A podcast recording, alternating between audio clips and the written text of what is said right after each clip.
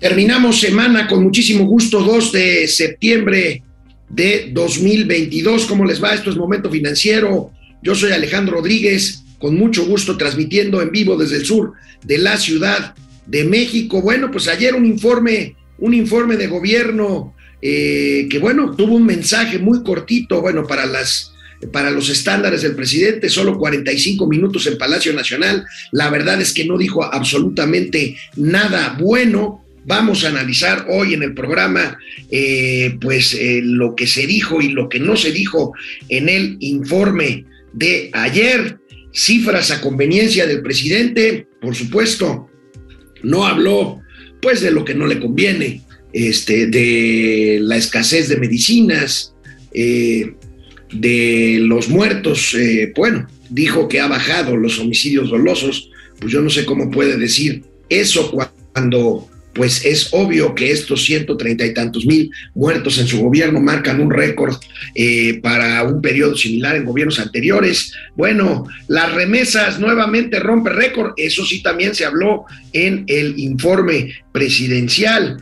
Amenaza de huelga en la Volkswagen en Puebla, un problema sindical ahí, a pesar de que, de que la empresa ha, ha eh, ofrecido un importante incremento salarial, el sindicato lo rechaza y hay una amenaza de huelga para la próxima semana.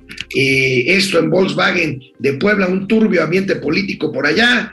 Y bueno, pues tendremos hoy los gatelazos para terminar la semana en forma pues divertida y podernos ir al fin de semana contentos a descansar para recuperar energías para el próximo lunes. Amigos y amigas de Momento Financiero, el día de hoy es viernes y los mercados lo saben. Esto es Momento Financiero. El espacio en el que todos podemos hablar. Balanza comercial. Inflación. Evaluación. Tasas de interés. Momento Financiero. El análisis económico más claro. Objetivo y divertido de Internet. Sin tanto choro. Sí. Y como les gusta. Peladito y a la boca. Órale. Vamos, réjete bien. Momento Financiero. Bueno, pues eh, les decíamos, el presidente de la República presentó ayer ante el Congreso de la Unión, bueno, fue el secretario de Gobernación al Congreso a entregar el paquete del informe como marca la ley y el presidente ofreció un mensaje a la misma hora en que se supone que debería de abrir el periodo ordinario de sesiones de, las, de la legislatura en las cámaras de diputados a las 5 de la tarde, ahí donde está el mural de Diego Rivera, hermosísimo, en Palacio Nacional. El presidente, el presidente rendió un informe breve, eh, pues muy, muy serio el presidente, muy adusto, eh, dio un mensaje de Palacio Nacional y bueno, pues, eh, pues el presidente, el presidente dio un informe que miren, no hago sombrera con sombrero, no, no hago caravana con sombrero ajeno, el mejor resumen de lo que fue el informe presidencial breve lo trae hoy el periódico El Economista, un muy directo, preciso, claro, encabezado brillan en el informe, en el cuarto informe de López Obrador, los otros datos. Pues por supuesto destaca resultados en empleo, en sus megaobras, austeridad en el gasto, cancelar condonaciones de impuestos, combate a la evasión que han generado recursos adicionales, seguridad de economía asegura, y esto pues es obvio que no es verdad, asegura que tanto la seguridad como la economía están mejor que al inicio del sexenio, lo afirma el presidente y pues esto pues es eh, verdaderamente pues fácil demostrar que no es así, el país tiene un grave problema de seguridad, 130 mil muertos por violencia, el presidente por supuesto eh, presumió pues otros delitos que sí van a la baja, como el robo a casas habitación, eh, robo a transeúntes, en fin, secuestros que han reducido ciertamente, pero el tema es que ni en seguridad ni economía, ayer, ayer yo decía que si resumíamos estos cuatro años de gobierno, pues es un desastre pleno en tres materias, Mauricio Flores eh, agregó otra más, yo decía seguridad, economía y salud Mauricio Flores agregaba el tema de la militarización, tiene toda la razón, pues son esos tres, cuatro, eh, cuatro eh, principios eh, básicos, temas fundamentales en los que definitivamente el gobierno de la 4T es un fracaso. Y bueno, 45 minutos de cifras a conveniencia en un discurso que fíjense cómo inició. Nosotros, bueno, por lo menos yo así lo he expuesto, el presidente cuando dijo que la pandemia le cayó como anillo al dedo tenía toda la razón. ¿Por qué? Pues porque es la razón, el pretexto para justificar el fracaso, la falta de resultados a cuatro años de inicio de su gobierno. Veamos cómo comenzó su mensaje, justamente, pues como diciendo, oigan, no se les olvide que hubo una pandemia. Se me vinieron encima en Twitter por un comentario que hice, pero ahorita, después de ver esto, lo comentamos. En estos años hemos enfrentado grandes desafíos como la pandemia y la crisis económica que se precipitó con su infausta llegada. Sin embargo, son estas difíciles circunstancias las que nos ponen a prueba y permiten dejar de manifiesto si funciona o no el proyecto de cambio o transformación que postulamos y llevamos a la práctica. Y hoy, en este informe, puedo sostener que a pesar de las adversidades, estamos saliendo adelante, como lo demuestran los resultados. Es obvio que el presidente justifica, en la pandemia precisamente la falta de resultados. Más adelante habló también de la guerra Rusia-Ucrania, por supuesto. Son los dos elementos que va a decir, por eso no crecimos. Ahora, cuando le conviene, le conviene, pero les platicaba. Un tuitero a mí me señalaba en tono además grosero, eh, eh, una cosa es hablar fuerte o escribir fuerte y otra cosa es insultar, pero me decía, ¿y qué? ¿Tienes cómo demostrar que la pandemia no ha afectado? No, claro que ha afectado y mucho. Nada más que otra vez la burra al trigo. La crisis económica no empezó con la pandemia, se agravó con la pandemia. Pero la crisis económica, la crisis económica empezó desde el año uno de este gobierno, desde 2019, en que la economía simplemente dejó de crecer. ¿Y cuáles resultados?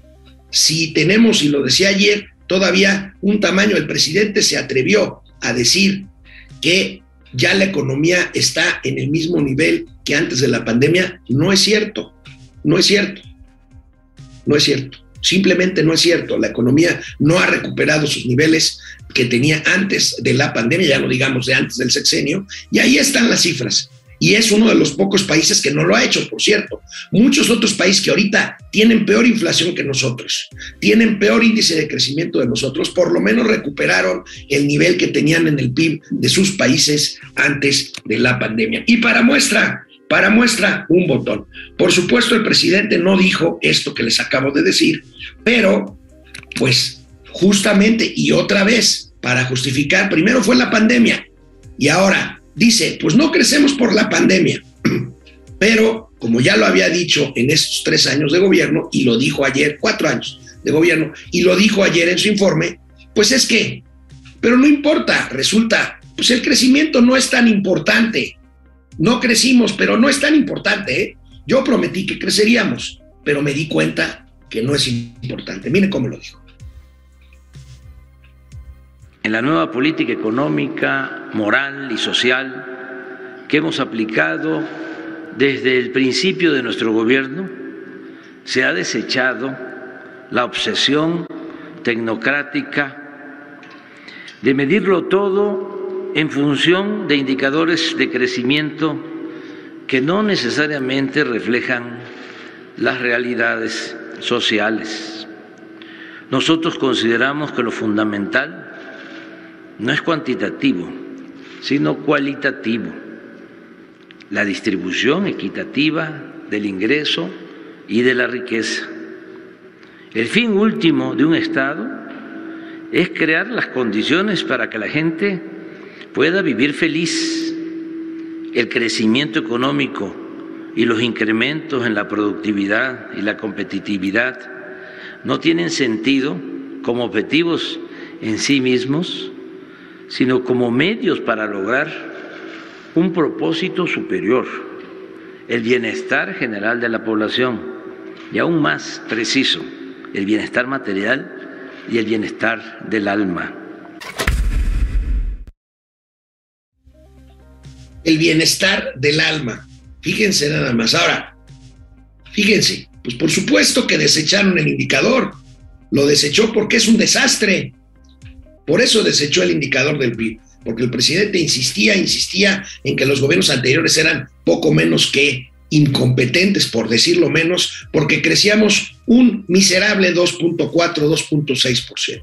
Ahora que ni siquiera eso se crece, más bien, ahora que no se crece, no importa. Eso es una obsesión tecnocrática que ya desterramos, porque lo importante es la felicidad y el bienestar del alma. Por cierto, el presidente también miente cuando dice que a pesar de la ausencia de crecimiento económico, hay mejores condiciones sociales. No es cierto. Hay cuatro millones más de pobres y el decil, el decil número uno, o sea, el decil, el decil de las personas menos favorecidas económicamente ha reducido en promedio su ingreso a pesar, a pesar del incremento en el salario mínimo. ¿Por qué? Porque se lo ha comido la inflación galopante que tenemos. Ahí está. Y el índice de desigualdad, pues basta ver y de eso no habla el presidente porque no le conviene, porque si no, ahí estaría el índice Gini, el índice Gini este que mide justamente las condiciones de igualdad o desigualdad de los países y en donde también estamos, estamos por debajo. Y bueno, eso sí, el presidente pues se descoció y rededicó un buen rato a hablar pues de lo que le gusta, pero además hablar de cifras que no son comparables porque nadie ha visto ese dinero. El presidente reta, nos reta a que chequemos las cifras que según él provienen del combate a la corrupción y de la austeridad. Y habla de cientos de miles de, de millones de pesos. Habla incluso de un par de billones de pesos que nadie sabe dónde están, que se han obtenido o se han recuperado como eh, causa como consecuencia de un supuesto combate a la corrupción, porque quien me diga que no hay corrupción, pues me está mintiendo, y por la austeridad republicana. Vamos a ver. Que en términos generales, el plan de cero corrupción e impunidad y de erradicar los lujos en el gobierno nos ha permitido contar con alrededor de 2.4 billones de pesos extras o adicionales. Y les invito a hacer las cuentas en breve, en lo general. La cancelación de la condonación de impuestos a grandes contribuyentes, así como el combate a la evasión fiscal, ha significado ingresos excedentes a la hacienda pública por un billón 700 mil millones de pesos. El combate al huachicol nos ha ayudado a detener una fuga de 200 mil millones de pesos. El ahorro en el costo de obras públicas nos ha permitido disponer de otros 200 mil millones de pesos. Y el plan de austeridad republicana en su conjunto ha representado liberar para el desarrollo más de 300 mil millones de pesos. Mauricio Flores Arellano, dime por favor que estoy equivocado, explícame, ubícame, mándame el landmark de dónde carajos están esos dos billones de pesos que el presidente descubrió como por arte de magia. Mauricio Flores, buenos días. Pues están en gasto electoral, mi hermano. ah, o sea, sí, sí se han ahorrado. No, no, no se han ahorrado, se han gastado, porque acuérdate que este gobierno es muy extraño. No, no, muy extraño, es muy fácil su fórmula, para decirlo sinceramente. Hay una austeridad selectiva y por otro lado hay derroche específico. El derroche específico, ya sabemos en dónde está, sobre todo en el gasto socioelectoral. Mira, hay un dato que es bien curioso. 64% de la población recibe algún tipo de beneficio fiscal. Ese es número, 64% beneficio fiscal, miento, apoyo social, reciben un apoyo social. Bueno, ese 64% que recibe un apoyo social es un número muy parecido al número de popularidad que presume el presidente, que es compra de conciencias. Punto. Ese es en lo que se está gastando más el dinero. Pero por otro lado, mi queridísimo Alex, también hay estos supuestos ahorros que mira, yo el último, el último reporte que vi de petróleos mexicanos en materia del huachicol, ah, ah, no había disminuido, es más, de un año a otro, del primer semestre de este año respecto al primer semestre del año pasado, este, pues había subido como cinco veces, eran como cinco mil millones de pesos de huachicol reportado por el propio Pemex. O sea, este, estamos ahora sí que comentando el día después del Día Nacional de los Otros Datos. Ya sabes que en Pejelandia todo el mundo es feliz, todo está tranquilo, todos estamos eh, ahora sí que cantando la, la ya todos estamos hermanados, ya todos estamos viendo un futuro prístino, luminoso y alegrador. Pero, oye, eso de los ahorros y esto que decía de que eran eh, dispendiosos específicamente, amigo, ¿cuánto hay en el fondo de reserva que se había formado con tantos esfuerzos y cuando llegó este señor a la presidencia tenía 324 mil millones de pesos. 324 mil millones de pesos, que ya no existen. Hay 24 mil millones. Se, ya se chingaron 300 mil millones. Se chingaron 300 mil millones y no se está formando más ahorro. Y a como viene la presión fiscal próximamente, los vamos a extrañar. Y los vamos a extrañar seriamente. Entonces, este, parte de estos ahorros, amigo, también están derivados, están derivados de subejercicios.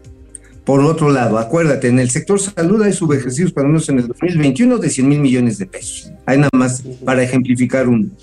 Ahora, cuando dice, es que sí, ya estamos combatiendo la evasión fiscal. Ok, le apretaron los huevos a las empresas, bien duro, bien cabrón.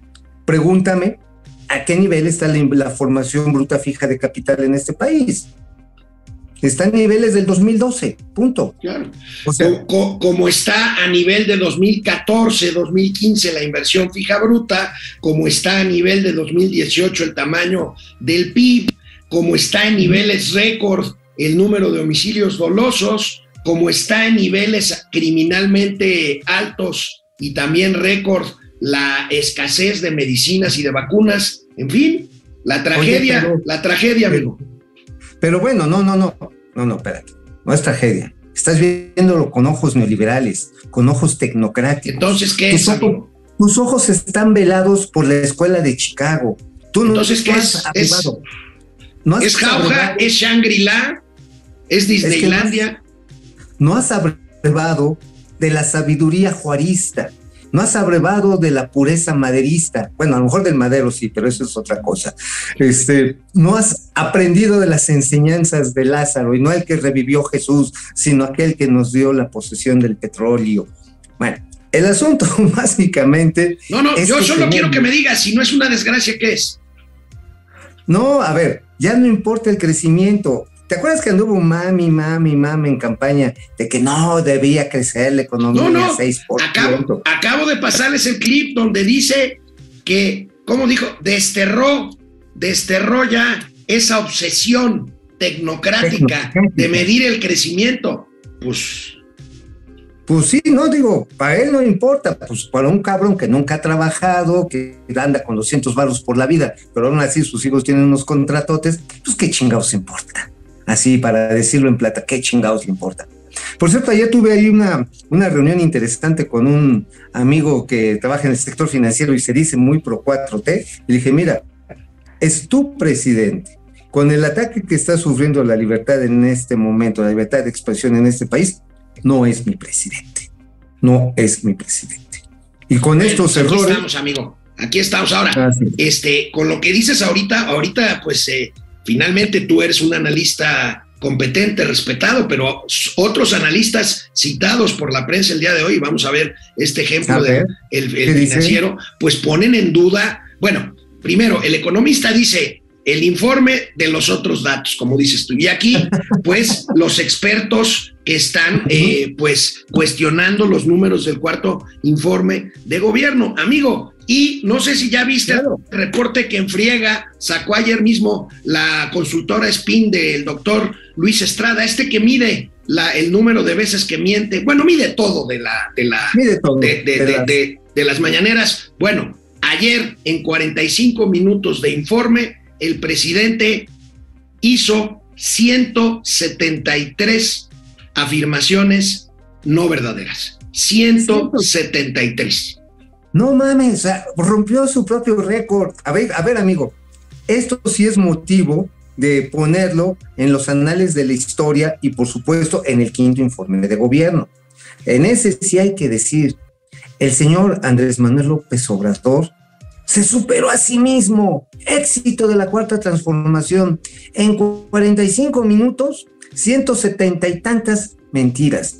O sea, en otras palabras, se echó casi de a tres mentiras por minuto.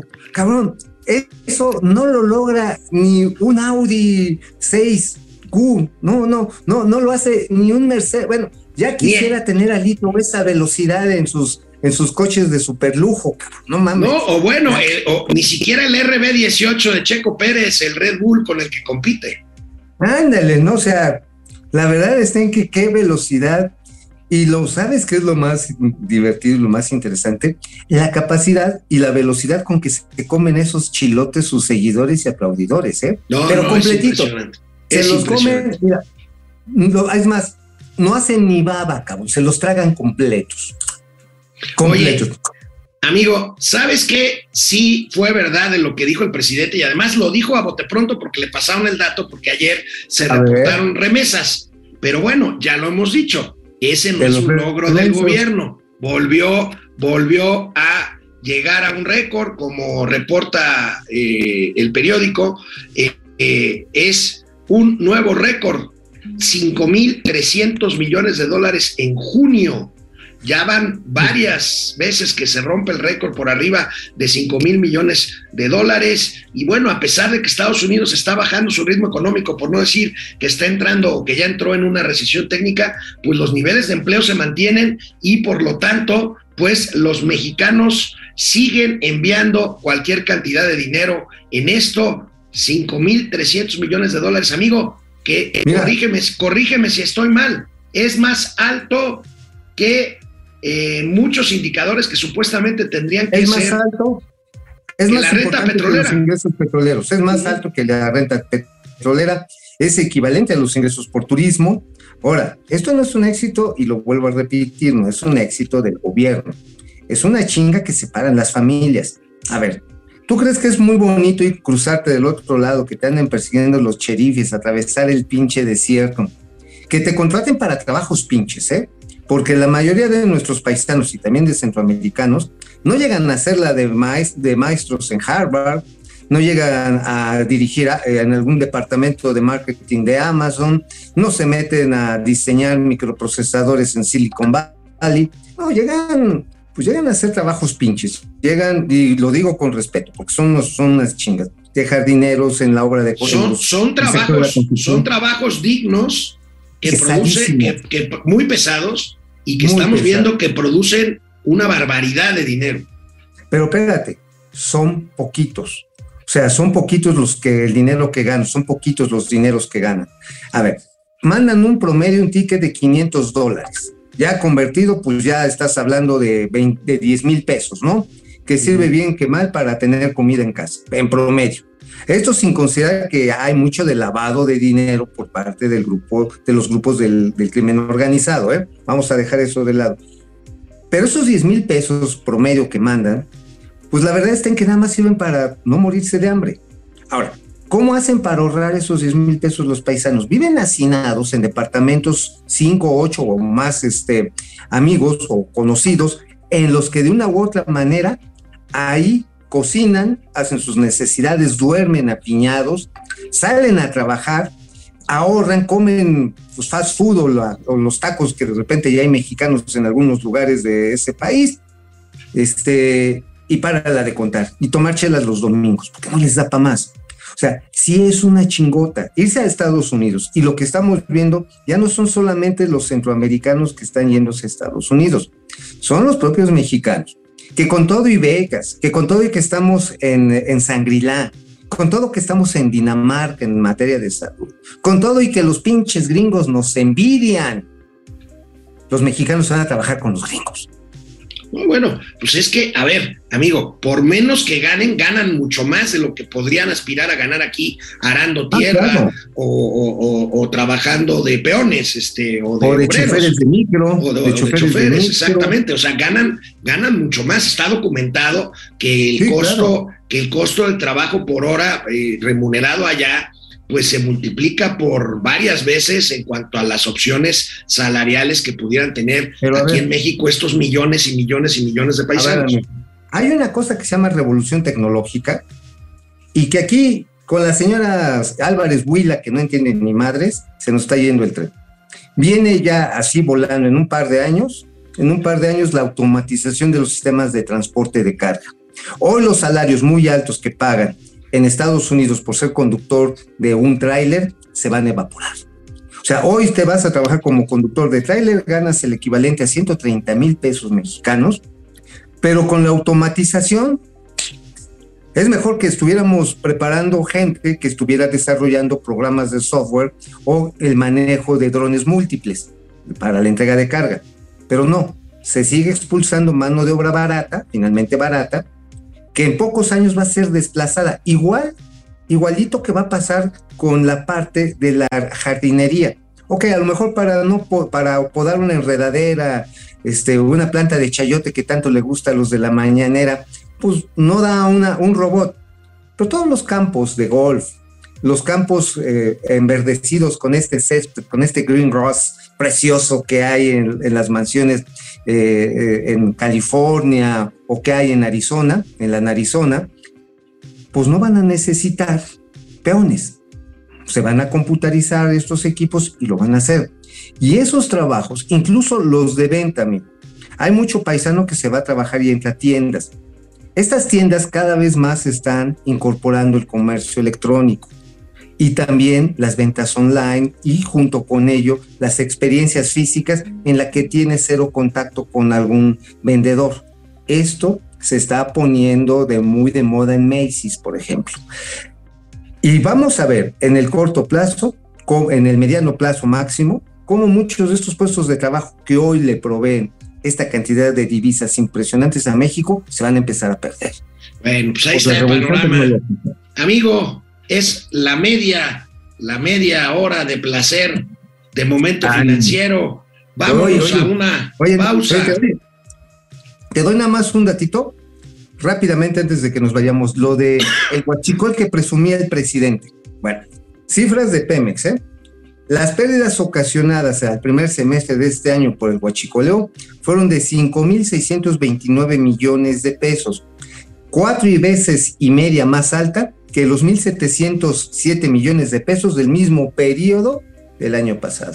Fíjate, ahí está. Y el nomás. presidente aseguró que parte de esos dos y pico billones de pesos provienen de la lucha contra el huachicol. En fin, mentiras, mentiras y más mentiras. Vámonos a un corte, regresamos. Vámonos. Bueno, pues, ¿cómo les va? ¿Cómo les va? Luis Alberto Castro dice, buenos días a los M&M's de las finanzas. No importa su presentación, son excelentes. ¿Qué nos habrá querido decir, amigo fachosos? Mugrosos, Así, polvosos. Polvor- polvorientos, los polvorones financieros. Teo Rangel, buenos días desde Tonalá, Jalisco. Órale, Noroña, saludos. Noroña estará en la boleta. Teo, no va a estar en la boleta, es puro choro eso de que el PT no va a postular de candidato presidencial, hombre, hasta crees. Hombre, el PT, mira, mm, con Morena. Gena- Genaro Eric, el remenso sigue presumiendo las remesas. Francisco García, buen día, buen día, dice Ren y Stimpy, ¿qué es eso, eh? Ah, no, ¿no conoces a Remy Stimpy? No, hombre, una caricatura noventera de monos así. No, es que, es que, güey, yo en los 90 ya estaba trabajando, tú porque eres un huevonazo. Pues por eso, yo por eso veía las caricaturas. Es más, la vida moderna de Rocco es la antesala de Remy Stimpy. Pregúntenme sobre mi sabiduría chatarra, chinga. Qué fácil es para el presidente comer sapos ahora con los mineros y antes, don, des- antes con la salud y la economía. Pues un presidente que estaba viendo un video de un acto de campaña para el 2018 en donde prometió sacar, recuperar los cuerpos de los mineros de pasta de conchos, pues ni esos ni los de Sabinas, Oaxaca. Irma Pues no. Anza. Bendecido fin de semana, un placer estar en este gran programa, caray. Saludos. Gracias, Irma. Gonzalo Zamorano, ya llegué, mi Alex. Un fuerte abrazo para este gran esfuerzo. Gracias, Gonzalo. Gracias, saludos. Santiago, Santiago AM, buen, buen día, Santiago AM. Buen día desde La Seca, Monterrey. Ya vieron que en la IFA ya llegó el primer vuelo de carga, lo comentamos ayer. Sí, ¿Será eso, será eso lo que lo haga funcionar? Porque no va a ser un desperdicio. Por cierto, amigo, inauguraron una sala VIP, una sala Ah, VIP sí. ahí, que parece bueno. más bien un puesto de, de, pues de qué, ¿De qué? de, de kermés escolar. Mira, yo voy el martes, me voy a echar una barbacoa ya con el general Pastor. Este, y voy a conocer la sala VIP. Me voy a tomar unas fotos bien chingonas. Ah, bueno, pues ahí si- está. No, no, ya, ya les platicaré si parece sala de Kermés o si está perrona o pues, o pues no. Daniel Valderas Enciso, excelente. Día D'Artagnan y Atos. Ah, los mosqueteros. Eso, ¿Qué, mosqueteros. qué se- qué sería lo peor que puede ocurrir en México con la crisis y las cositas que hace esta, esta persona? ¿Qué sería lo peor que pudiera ocurrir en México con la crisis? Eh, Daniel, eh, una crisis financiera y fiscal. Sí, esa, esa que traería aparejada en consecuencia una crisis cambiaria. Eso sí sería terrible. Coraline, Mira, sí, dime. Aguas, ¿eh? aguas, aguas, Aguas. aguas. Coraline, buenos días. Este informe ya no tendría que sorprendernos, es lo que todas las mañanas dice. Pues sí, es cierto, ¿eh? Fue Oye. la mañanera más corta de la historia, dicen. Oye, por la a lo mejor sería, sería mejor hacerle así llevarlo al Teatro Manolo Fábregas y que fuera Mentiras, el musical 4T. No, Ah, bueno. ya de una vez, ya Pupi. el Manolo Fábregas. ching. Pupi Noriega, buen viernes, pero ¿a qué costo, amados? Marajá de. Pucajú y Matute Ah. de las finanzas, Don Gato y su pandilla. Niña, qué, qué personajazos. Qué, qué bárbaros. Que sea un hermoso día para ustedes. Gracias, igualmente, Pupi. Doctor Serrano, ¿cómo estás? ¿Se acuerdan cuando el Cacas dijo que su gobierno iba a ser iba a ser de dos sexenios? Parece que se le olvidó aclarar que era en cuanto a gastos. Ah, no. ¿Se acuerdan cuando el Cacas dijo que su gobierno iba a ser lo, lo de dos sexenios? Parece que se le olvidó aclarar que era en cuanto a gastos. Pues sí. Irma, Irma Anza, como decía María Félix, el dinero no es muy espiritual, pero cómo hace falta y cómo ayuda. Genaro, Eric nunca se volverá al mugroso crecimiento neoliberal de 2.5%. Genaro, espero que sí. O sea, nunca en este, si te refieres a este gobierno, tienes toda la razón, olvídalo. En este gobierno, es más, Ol- fíjate que- olvídalo. que, los expertos que citaste ahí en el financiero, amigo, nada más para decirle a Genaro, se habla de que en el mejor de los casos vamos a estar en 0% este sexenio. Promedio Mira. es 0%. Es casi un hecho porque tendríamos que crecer 2%, 2, 2% los siguientes dos años, pero es casi un hecho que vamos a crecer menos que el peor gobierno de la historia moderna, que fue el de Miguel de la Madrid Hurtado. Aitor, Aitor Cantú, el peor efecto de, efecto de la 4T no son los terribles resultados en economía, seguridad, educación, salud, corrupción. El golpe más duro es el envenenamiento de la mente de los mexicanos más frágiles. Buen Eso punto. Buen Buen punto. punto. Oye, por cierto, ¿viste cómo, cómo festinó este señor que está en la presidencia? Que las clases medias perdieron dinero Sí, y que sí, ganaron. sí, O sea, sí, Ay, sí. Muy contento, dijo, muy contento, dijo, las clases medias y altas dejaron de recibir ingresos. Come on, escupe para arriba. Para él, a ver, el Señor tiene odio a todos aquellos que ganamos con esfuerzo nuestro lugar en una sociedad. Le tiene envidia profunda a aquellos que son prósperos y que han sido más astutos que él. Le tiene envidia, le tiene coraje a todos aquellos que sí leen, a todos aquellos que somos autocríticos. A esos odia y festina. Dices, miren, pendejos, Chinguense, pinche clase media, pinches ricos machuchones. Ahí está. Y acuérdate nada más esto, amigo. Fueron 15 millones de miembros de la clase media que pendejamente votaron por él y le dieron los 30 millones con los que arrasó. Así que piénsenla, ¿no? Piénsenla para la otra. Oye, Luis Alberto Castro es un caballero. Ya ves que dijo que, que, no importaba la presentación. Dice, estimados maestros, para nada quise hacer alguna denotación en su presentación. Me refería a que no importa el tema que analicen, siempre son de primera. Luis Alberto, tú eres un caballero, te lo agradezco. Y si crees que estamos fachosos, dinos y nosotros nos aguantamos, no importa. No, yo por eso me estoy pasando no una manita de gato, sino una manita de oso. José Fernando Pedrosa desde Zacapú, Michoacán. ¿Zacapú o Zacapu? Ah, no, me están mirando. ¡Cabán! No existe ese, ese lugar, José Fernando. Vas a ver. Este, porque si existiera sería Zacapuácaro. Este, Gabriel Martínez miente más que cuando me voy al table dance y le digo a mi esposa que estuve trabajando. ¡Qué valor! ¡Qué valor! De, oye, lo bueno es que Gabriel Martínez hay un chingo en el mundo, ¿eh? Porque si no me. No, ya con eso, mira, como Mauricio Flores, levantas una piedra y salen 10 Mauricios corriendo, pues no hay pedo. Aitor Cantú, ¿sabes, amigo? ¿Sabes cuando trabajé en Bancomer? Este, hace ya muchos años. ¿Sabes cuántos Alejandro Rodríguez habían en todo Bancomer? Una empresa grande, pero una empresa. Seis. Seis homónimos míos. Seis. Y de esos, dos, aparte de mí, Rodríguez Cortés, con mis mismos apellidos. O sea, somos ordinarios, amigos. Somos, ordinarios. Aitor Cantú, el, el envío de remesas es el principal lastre económico de las familias mexicoamericanas. Pues no creo que sea un lastre, ¿eh? Bueno, para Pero no sé a qué te refieres. Que allá, a lo mejor es porque la gente que va a trabajar allá, pues tiene que compartir su ingreso con su familia de acá. Mira, dice Saúl Vargas, mi esposa trabaja limpiando casa y gana 350 dólares por casa en seis horas. Es, es, es un buen ingreso. No, pues imagínate en seis horas cuántos días irá, a ver si nos da el dato, porque estaría interesante.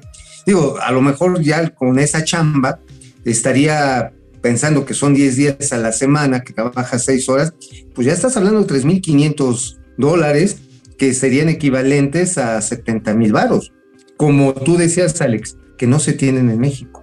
No, no, no. Marco Reyes, ahora la pobreza se llama justicia social. Pues sí, Dulce Ojeda, este señor piensa que todos los mexicanos somos como sus seguidores, que no vemos la realidad y no leemos. Juan Murguía, buenos días, sus ahorros fueron en quitarle medicamentos a los niños con cáncer, al deporte, al arte y desastres. Híjole, Juan, tienes razón y es horrible leerlo y es horrible que lo que estás diciendo sea verdad. Dulce Villegas. ¿Sabes también a qué se lo quitaron, Juan? Se lo quitaron también a horas de mantenimiento que antes permitían que las carreteras y caminos secundarios de este país fueran transitables.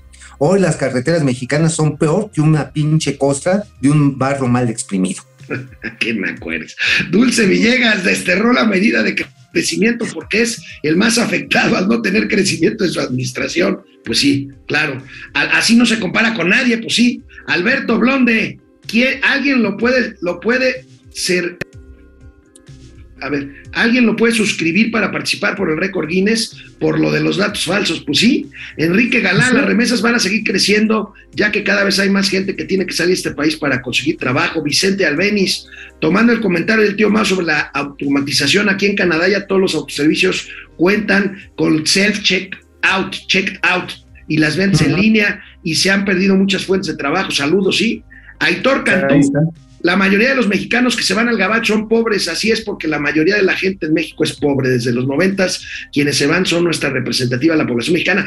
Tienes razón, o sea, además, eh, eh, vaya, quien diga que la gente se está yendo a Estados Unidos a partir de la 4 te miente, no, tiene muchas décadas yéndose. Eh, Víctor Garcés, no, tío Mau, me has fallado. Ahí está, ya. Víctor Garcés ya te corrigió. Rocco fue después de Ren y Stimpy. No es cierto, la vida moderna de Rocco, bueno, hay que checar, pero primero amigo, pasado, la vida moderna de Rocco pasaba por MBS cuando se transmitía amigo, por onda corta. Nuestros, nuestros seguidores siempre tienen la está razón. bien. está Luis bien, soy Alberto. Castro, estimados maestros, para nada quise hacer algo. Ah, ya, ya, la, la leímos. Héctor Roberto Rodríguez Gómez, por lo que acaban de decir el presidente, lo que más presume en sus informes, que son las remesas, es dinero de pura gente aspiracionista, que es lo que odia. Pues sí, la gente, por necesidad primero y por aspiración después, pues se va y se queda en los Estados Unidos. Ahora, hay historias, no son las, las más, por supuesto, pero hay grandes historias de éxito de gente que se fue de migrante sin papel y que Sí. terminó con negocios pues muy importantes allá en los Estados Unidos. Vamos a las calumnias de Mauricio porque ya es tarde. Oye, oye, oye, nada más aclaración. Efectivamente, Ren y Stimpy fue en 1991, su primera temporada, y la, y la vida moderna de Rocco fue en 1992. Ahí está, nuestros ¿Eh? amigos siempre tienen la razón, mi Pero se querido. transmitió primero en México, se transmitió primero en México la vida moderna de Rocco. Víctor Garcés, tenías la razón, dale un zape otro a Mauricio. Oh, es un bueno, incompetente. Vámonos. Bueno, pero yo sí lo reconozco. Las calumnias financieras de Mauricio Flores Arellano. Amigo, ¿de qué escribiste hoy en el periódico La Razón? Bueno, hoy en el periódico La Razón hacemos una pequeña disección con documentos en mano de el cartel inmobiliario de los ricos. Ya ves que se ha dicho que el, este, el cartel inmobiliario de los panistas, que por cierto a este director jurídico de la Benito Juárez, ahorita ya le detuvieron el proceso penal. Es decir, no sigue a la siguiente etapa, no lo han liberado, pero es un serio revés para la ¿Te, estrategia. te sí, refieres, ¿Te refieres a las acusaciones del gobierno de la 4T en contra de funcionarios, exfuncionarios de la alcaldía Benito Juárez en el Sí, sur de la Ciudad de. México? Que es la alcaldía, para quienes no viven aquí en México, la Benito Juárez es la alcaldía de la clase media por excelencia en, en- en la Así Ciudad de. México. Ajá, a Luis Vizcaíno Carmona lo acaban de, este, de, de- le acaban de detener eh, el proceso judicial, va a seguir todavía enchiquerado un rato, pero se le presume inocente y será tratado como tal en todas las etapas del procedimiento. Ya se le presume, se le dieron la presunción de inocencia por los fallos del proceso, o sea, no justificó bien el ataque Claudia Sheinbaum, porque hay que decirlo, amigo, el objetivo del gobierno de Morena, de la regenta Claudia Sheinbaum, es tomar el control de la alcaldía Benito Juárez. Porque en la Benito Juárez es donde se gestó el movimiento, donde el año pasado perdieron la mitad de las alcaldías de la ciudad. Claro. Entonces, Sheinbaum va con todo, pero se la acaba de pelar bien cabrón. Pero bueno, lo que nosotros mostramos es que los morenos también tienen su cartel. Y entre ellos está el flamante exalcalde de la Miguel Hidalgo, el señor Víctor Hugo Ron. Déjame dar hay- tantito concepto, contexto, amigo. La Dale, Miguel Hidalgo dale. es otra delegación, otra alcaldía que está en el poniente, centro norponiente de la capital, pero es una alcaldía con grandes contrastes. Miguel Hidalgo tiene colonias de clase media, como la alcaldía Benito Juárez, pero también tiene colonias de clase muy alta, como las lomas de Chapultepec, Polanco. y Polanco. como Polanco, y colonias muy deprimidas, eh, con Como clases Tacuba, muy Popotla. populares como Tacuba y Popotla. Síguele, amigo, perdóname, pero pues es que No, no, ¿qué haces, bien, haces bien. Lo contextualizas bien. Por ejemplo, también está Tacubaya, que por cierto, voy a tener un pinche chisme bien cabrón la próxima semana para los amigos que no ubican Tacubaya, es donde está una de las principales estaciones del metro, y construyeron Ciudad Bienestar. ¿Y qué crees, carnal? ¿Qué? Construyeron Ciudad Bienestar sobre una pinche mina. Ah, son zonas minadas esas. Construyeron una zona habitacional, la 4T, sobre una mina. Les voy a traer los detalles, cabrón, la próxima semana. Pero bueno, mira, pero platícanos qué onda con el ex alcalde Víctor Romo. Bueno, bueno, ¿quién es ahora sí su operador? Un empresario indio que ya habíamos mencionado, Rex Manguani, que tiene su centro de operación, ya se mudaron porque cuando los cacharon se pelaron, en Osa Menor 176. Pero de ahí, y es lo que exponemos con precisión meridiana, ¿quiénes son los integrantes o cuando menos operadores de este cartel? Estaba un director responsable de obra, es decir, el encargado de verificar por la alcaldía que se cumpliera el número de pisos y de departamentos de cada uno de ellos, eh, Raúl Ávila Flores. Y también tenemos el nombre, el nombre del encargado de hacer la notarización, el notario, que dice, ah, no, sí, está todo correcto, aunque estuviera tramposamente elaborado.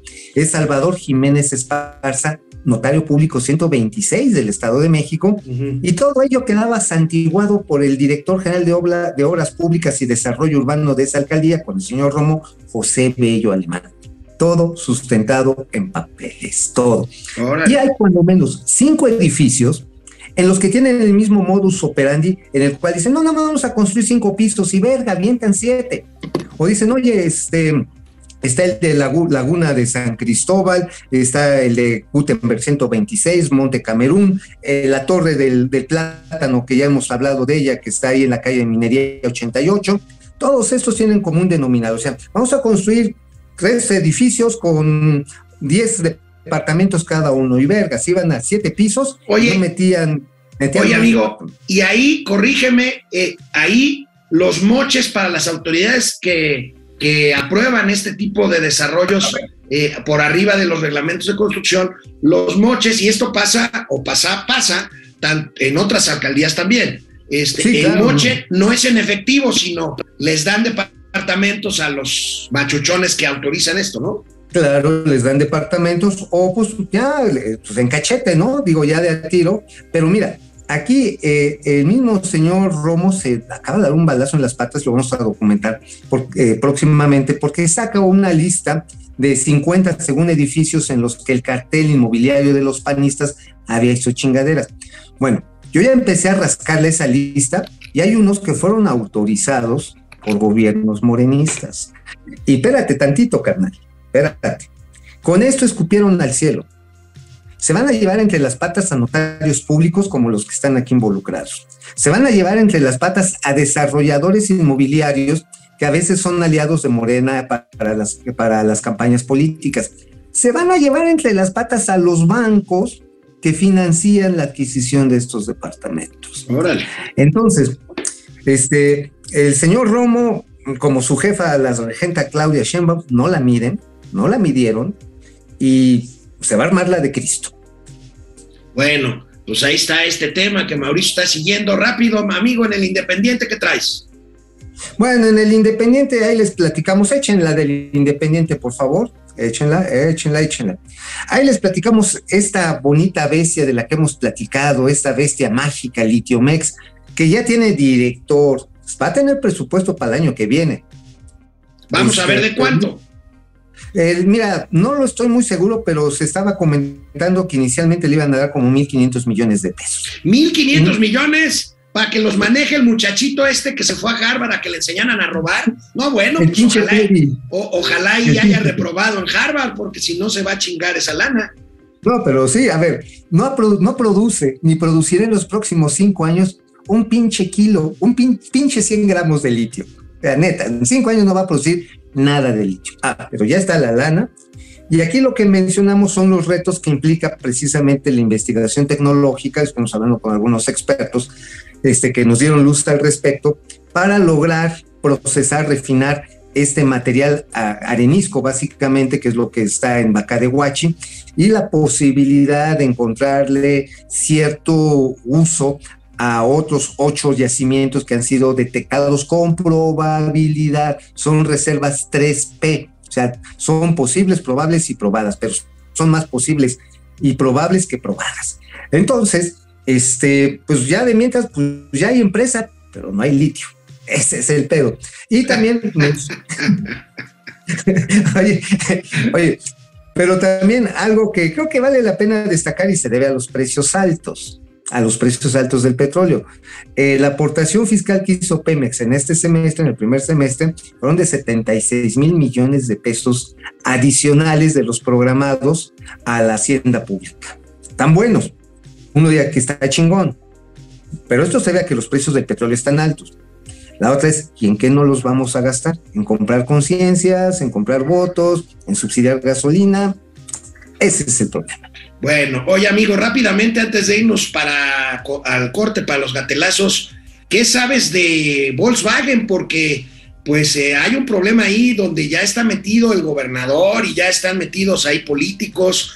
Hay un tema porque, bueno, la empresa les ofrece a los trabajadores un 9% de incremento salarial, 2% en prestaciones y ni así lo, lo rechazan los trabajadores y pues ahí está la amenaza de huelga en Volkswagen para el próximo, eh, la próxima semana, creo que están emplazados para el 8 Sí. de, de- de septiembre. 8 de septiembre, efectivamente. Fíjate que a bien, a bien tienen a seguirnos los, trabajadores de Volkswagen en Twitter y lo que ellos están eh, reclamando es un aumento del 12%. Un 12% porque dicen es que la canasta básica, o sea, no es la inflación general, lo que se come la familia del obrero y este, la familia proletaria, pues ha encarecido y esto apenas nos mantendría el nivel de ingreso. ¿Por qué es importante el caso de Volkswagen? Es fundamental porque este marca mucho la pauta de los salarios contractuales en la industria automotriz. Y obviamente eh, pues los alemanes han sido siempre muy buenos cumplidores en materia laboral en nuestro país, pero, pero, pues con una industria que está vendiendo menos autos en México, aunque tiene exportaciones, este, pues no le están saliendo los números, ¿eh? Y también entiende uno que la empresa dice, oye, este, pues este, pues yo aunque quisiera quererte más, no me alcanza. Y si me salgo de mis metas, pues, pues voy a reducir número de trabajadores y nivel de producción y todos vamos a perder. Entonces, Oye, es una, es una encrucijada grave. Pues, Y además, sobre todo, porque en esta gráfica que tenemos en pantalla, pues vemos el resultado en cuanto a producción. La Volkswagen, pues como todas las armadoras, ve esa gráfica. Mira, ya ni me detengo en los datos porque claramente se ve el desplome en la No. producción de autos de Volkswagen, que pues la coloca en un entorno muy complicado para tener este tipo de problemas adicionales en términos de negociaciones salariales. Oye, ¿te acuerdas que Volkswagen también tuvo problemas y eso se le desencadenó un escándalo global por los eh, catalizadores que para Catalítico, la por- por- para- Catalítico, sí. Sí, que mintió hace años eso, para que mintió al producir vehículos supuestamente poco contaminantes. Y eso derivó en una pérdida de valor para la empresa, se le derrumbaron las acciones, pero sobre todo en la parte de ingeniería, porque algunos de esos modelos se fabricaban en México. Entonces tienes que rehacer todo y cumplir otra vez la norma. Y en lo que te reacomodaste en el mercado, pues se te metió General Motors, los coreanos, los japoneses, y te pusieron una chinga en el mercado. Acuérdate tú, amigo, hace 15 años Volkswagen era la segunda, cuando mucho llegaba a ser nada más la tercera, la segunda empresa de mayor volumen de ventas en México. Hoy Oye, ya no está dentro de las cinco ah, primeras. está cañón. Oye, amigo, ahorita por Twitter, Floss Roy me está preguntando del rumor de que el presidente, de que el presidente ante la falta de resultados económicos va a hacer un pronunciamiento fuerte el 16 de septiembre, que ya lo habíamos comentado aquí, que podría ser la expropiación de la industria eléctrica. Yo le contesto que eso es un rumor. Y, y Flor Roy me dice, con toda la razón del mundo, que pues las señales ahí siguen, este, eh, por, por, por decisiones que se siguen tomando. Y aquí me permito comentar ya para cerrar, este, pues lo que pasó ayer, amigo, la CRE, la Comisión Reguladora de Energía, le cierra la llave o le cierra el switch de la energía a una subsidiaria de Iberdrola en el norte del país en franca violación, eh, en franca violación a incluso a un orden judicial que amparaba a esta empresa que está pues en el litigio este por la ley eléctrica. es un escándalo, ¿eh? no, sí es un escándalo, pero mira, más bien ahí Iberdrola perdió el amparo, no le otorgaron la suspensión. Si le dieron amparo, pero no le dieron la suspensión. Si hubieran dado la suspensión, entonces no hubieran podido, no hubieran podido cortar el contrato. Entonces, la empresa ahorita no puede echarse a andar hasta que se resuelva el fondo del amparo. Ahora, no es una, no es una planta nueva, es una planta de 1993, es contratos legados que le llaman la ley federal, la nueva ley del, servicio eléctrico, son contratos legados. No es una planta nueva, no pasa con planta verde, pero sabes que sí es lo bien cabrón y está muy bien señalizado en el periódico Reforma hoy en su primera página, que lo que han hecho es que a los clientes de Iberdrola, así de la manera más mafiosa y culera que pueda haber, las huestes de Manuel Barney han ido simple y sencillamente a decirle, cómprame a mí la luz, papá, Sí, pero te va a costar 30% más caro. y hazle como quieras. Eso, eso y una acción mafiosa es lo mismo. Sí, Ese es el escándalo y que va a detonar, obviamente, un mayor nivel de rijosidad en las mesas de análisis del tema. Por cierto, no se pueden perder la entrevista que le hace Carlos Loré de Mola en su programa de Latinos que se hizo público ayer. Eh, entrevista al primer secretario de Hacienda de este gobierno, a Carlos Ursúa. La entrevista no tiene desperdicio. Carlos Ursúa no deja, no deja títere con cabeza. Habló, habló fuerte, habló claro y habló eh, pues con toda la, la eh, franqueza del mundo en cuanto a su relación con el presidente López Obrador y la decisión de dejar el gabinete después de un año de ser secretario de Hacienda. No se la vayan a perder. Vamos rápido, ya es tardísimo. Ya Vámonos tardísimo, rápido ya. para regresar Ya, con los gatelazos. Sí, amigo, ya, ya, ya. Bueno, pues rápidamente, porque ya se nos hizo tarde. José Fernando Pedraza Zúñiga, no los estoy albureando, amigos, es Zacapu, sin el acento en la U, y es una ciudad a 75 kilómetros de Morelia, rumbo a Zamora. Gracias, algo nuevo se aprende todos los días. José Fernando Pedraza, Isela Maldonado, el dinero que regales de fideicomisos cancelados, como el Seguro Popular, pues sí. Oscar Flores, eh, Elios, Eloísa Jacob, eh, Isela Maldonado, Flor Roy, que ya la saludé, eh, Rick Hare, eh, doctora Mauri Serrano, Carl, Carly Agui ya deja de coquetear con Alex, lo pones nervioso y luego no da la nota bien. Pues es que yo ya soy un viejito cachichurri. Isela Sí. Maldonado, Empieza, empieza el Alex, empieza a decir, párate, párate. Pero tú no, Ya- pendejo. tú no. Cambero, Yagel Camberos. Llegué tarde, pero estoy escuchando a Luisito Rey, a Luis Miguel de las Finanzas, a Lelú, a Lecky, a USA se han ido, a Estados Unidos se han ido 3 millones de mexicanos en cuatro años, pero a. México han venido 9 millones de gringos y europeos a vivir. Vamos a cambiar de color. Luis Bermúdez, saludos. El informe fue una mañanera que sirvió para reafirmar la sarta de mentiras que se dice todos los días. Un abrazo. Igualmente, Luis, vámonos con los gatelazos, rapidísimo. Oye, amigo, no puede haber un informe o una mañanera sin gatelazo presidencial. Ayer no fue la excepción. Me llamó la atención, amigo, porque pues una cosa es la falta de autocrítica y otra ya es el autoelogio. El presidente, el presidente terminó su informe ayer con un autoelogio que me parece pues muy desafortunado, pero que A hoy ver. es un gatelazo. A ver, bien, quiero verlo, quiero ver que se. Quiero verlo. Les confieso que ahora poseo más aplomo y serenidad que antes. Ha crecido aún más esto, sin duda, mi respeto y el amor al pueblo. Creo con racionalidad, con mística y con optimismo que triunfará. O sea, qué lindo soy, qué bello soy, cómo me quiero, sin mí me muero. O sea, nada más le faltó decir al presidente, vean, ya me creció el chile. Oye, amigo, este, ¿qué le pasó a Gibran Ramírez? Pues Los a ver, lo cambiaron tocó- a Gibran.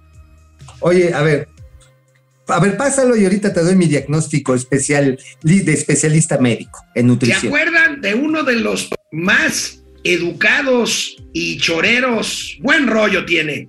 De- eh, lambiscones de la 4T de Andrés Manuel López Obrador. Pues vean, este es el mismo, cuatro años después. Tengo que decir que Andrés Manuel, en, en términos de aprobación, es un presidente normal. Esto enfurece mucho a mis compañeros de partido de Morena que lo digan. Eh, por ejemplo, que Carlos Alarraqui decía, es que el 50% de la gente lo ama. No lo ama, lo aprueba. Andrés Manuel recibió un incendio. Aseguró que iba a apagar el incendio. No lo apagó. En algunos casos ni siquiera lo controló. Que López Obrador, más que ser ese gran dirigente popular, tenía ganas de ser un gran locutor. Y, y se ha convertido en eso, en el gran locutor de un público fiel. Oye, a ver, el diagnóstico de como nutriólogo, puedo decir, es que el señor Gibran antes tenía una dieta compuesta básicamente de hueso. Y ahorita tiene dieta blanda, pura reata. Ay, amigo, bueno, vámonos, vámonos con esta pieza de TikTok a cuatro años del gobierno de Andrés Manuel López Obrador. Bien, Ella sabe que está bueno y no la presumen. Si yo fuera tu gato, subiera una foto los viernes, los lunes, que todo el mundo vea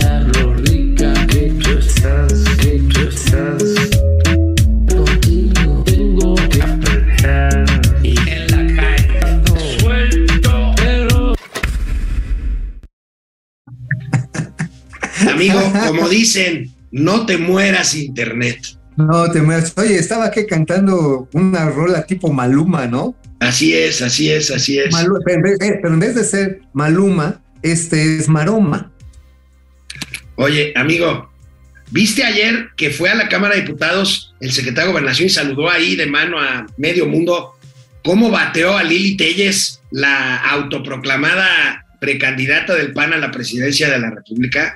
Sí, Este, se ve pues, bien oye. pinche macuarro, mi, mi, mi secretario, se ve bien pinche macuarro. Eso no se hace con las damas. A Aunque ver, te caguen, Con ustedes, con ustedes, el grosero Igor. Aquí A ver, está, ahí mira, viene. ahí la tenemos. Ajá. Pues, Oye, sí, pero qué, qué gacho. O qué sea, gacho, ¿no? le dio la vuelta. O sea, Lord, saludos. A ver, otra vez, ¿no? Otra vez, Davo, a ver. A ver, por favor, échenle. Ahora, A ver, Lili Telles no es ninguna perita en dulce, pero de plano, como dices tú, aunque te cagues, saludas, ¿no? Sí, digo, pues es una forma republicana, ¿no? Te puede zurrar y puede ser tu, tu rival político acérrimo, pero en una república, lo mínimo que haces es, ¿cómo está? ¿Qué gusto? Y ya, no, no te va a pegar la roña, no te va a convertir en neoliberal. Bueno, O sea, cerramos, amigo. se ven mal. Cerramos semana con un compendio reciente de vilchilazos. Vienen. Vamos a iniciar. Encontré en, Instagra- en Instagram, no hay militarizali- me- militarización como acusa la oposición, como revelaron los cables de Wikileaks, de Wikileaks, per confianza, que la sociedad eh, manifiesta respecto a estas autoridades. Es decir, ocho- 86.6 Pobrecita, Oye. pues, esto Oye. nomás es de, la, de las últimas dos o tres. Oye, me recuerda el personaje ese de Don Gato, a Demóstenes. Oye, oye, Dodo, Dodo, Dodo, Dodo, Oye. Don Gato. Oye, o a Porky. Ándale, eso, eso, eso, eso, eso, eso es todo, amigos. Ah, bueno, con eso cerramos, amigos. Nos vemos el lunes. Cuídate, Nos buen vemos. viaje. Bye, Gon.